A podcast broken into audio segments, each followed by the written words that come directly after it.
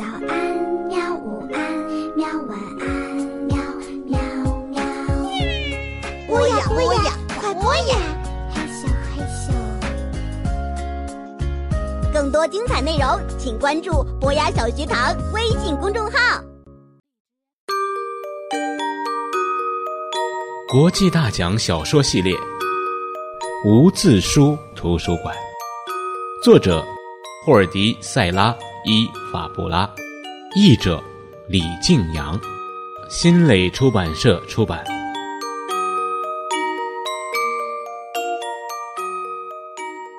莉迪亚，莫妮卡的妈妈，也在做梦，而她做的是一个美梦。她刚刚在年度纸质时装大赛上获胜了。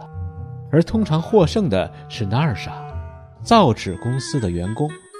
毫无疑问，纳尔莎抄袭了外国的服装样式，他总是能搞到很多的新样式。除此之外呢，他还有造纸公司才有的漂亮的纸张，做出来的衣服才会有那么好的效果。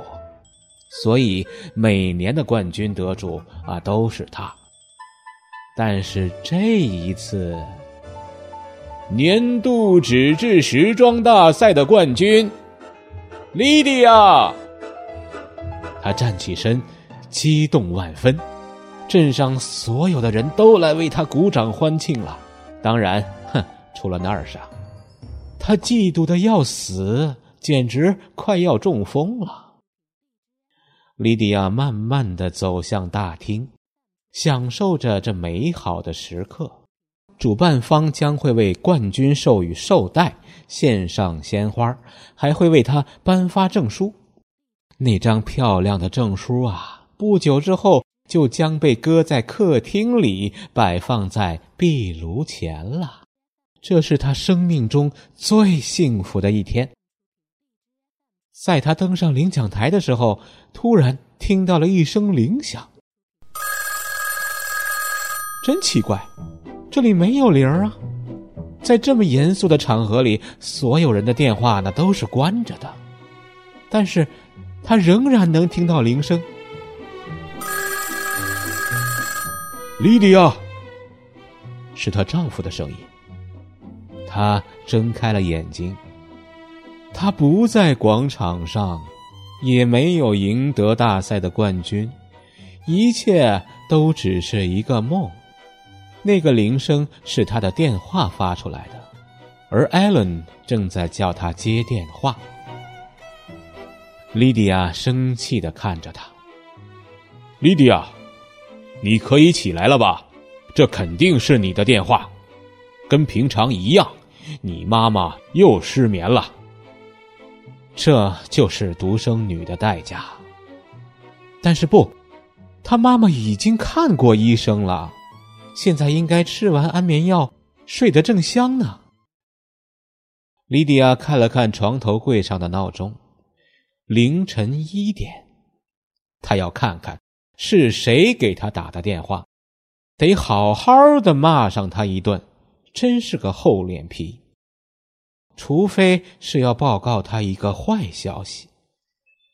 是啊，人们半夜打电话一般都是要通知坏消息的。哎呀，哎呀，哎呀！他紧张的抖动着身体，站起来，穿上拖鞋，朝客厅冲去，不然莫妮卡也会被惊醒的。喂，他声音颤抖着问道：“莉迪亚，是雷欧，雷欧，发生什么事儿了？你看现在都几点了？闭嘴！”一声歇斯底里的责令传了过来：“拜托，去你女儿的房间看看，她在不在那儿？这个钟点儿她还能在哪儿啊？”莉迪亚迷茫的犹豫着，因为她还在心疼那个被吵醒的美梦。她希望一会儿能接着做下去。照我说的去做。雷欧的喊声穿透了他的耳膜。“哎，好的，好的。”当雷欧这样的时候，最好的办法就是照他说的去做。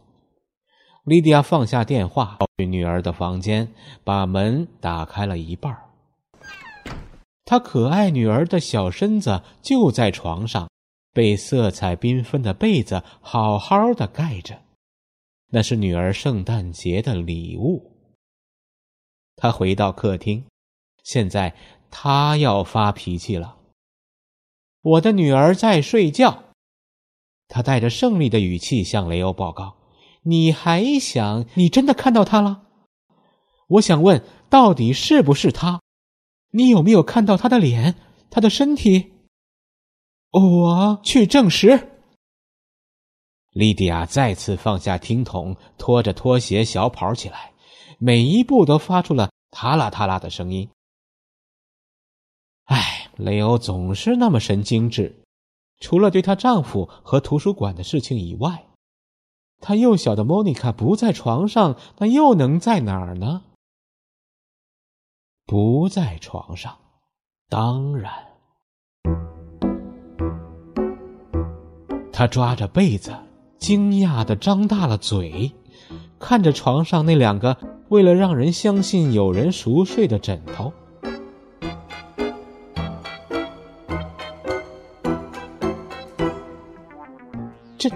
这、个……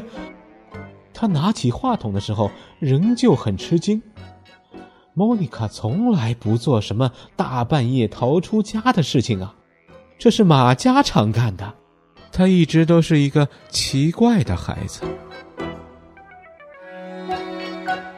他不在，莉迪亚几乎发不出声音。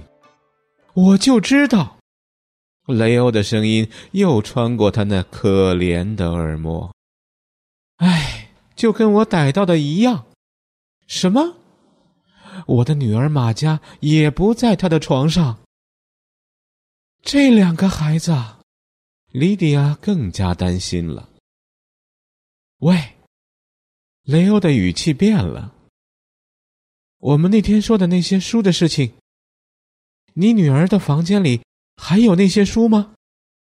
有啊。你看过吗？我我就擦了擦灰尘，然后，你发现什么奇怪的东西没有？没有。回莫妮卡的房间，再看看那些书。特别是作者，为什么？莉迪亚，拜托去看，这是一场危机。是的，这是一场危机。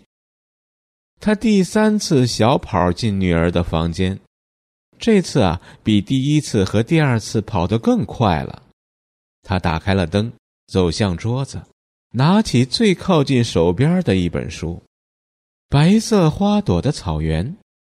书上的署名是莫妮卡。他拿起另一本又一本所有书的封面上都署了他女儿的名字。旧书，而且上面都是字体不同的字母，但都是印刷的。这意味着什么呢？他皱了皱眉头，完全不明白。雷欧在电话线的另一端等他。莫妮卡这次的步子慢下来了，头脑里充满了支离破碎的问题和感受。雷欧，是那些用不同字母做的旧书吗？对，而且署名是我的莫妮卡。莉迪亚总结性的加了一句。他俩陷入了一片出其不意的沉寂之中。雷欧不管怎么说，那也是镇长的妻子啊。他很快就掌控了节奏，快，打电话给你的表妹蒂娜，问问他儿子是不是在床上，是不是也有这类书。我来给邻居季达和我嫂子芬娜打电话，别浪费时间了，莉迪亚。